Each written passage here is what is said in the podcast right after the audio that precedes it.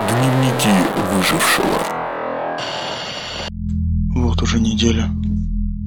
Я не выхожу из дома. Я подкатываю к Кока-Коле и строю отношения с диваном, периодически изменяя ему с креслом-качалкой. За окном воет ветер, раскидывая листья по всем направлениям.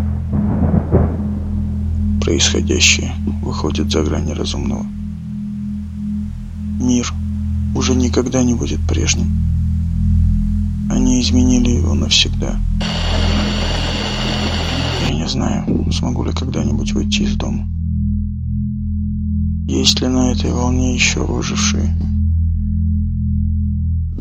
Есть ли на этой волне выжившие, отзовитесь. Если есть, то запомните. Не покупайте беляши и шаурму с вокзалов и остановок. Вы рискуете стать обращенными, как я.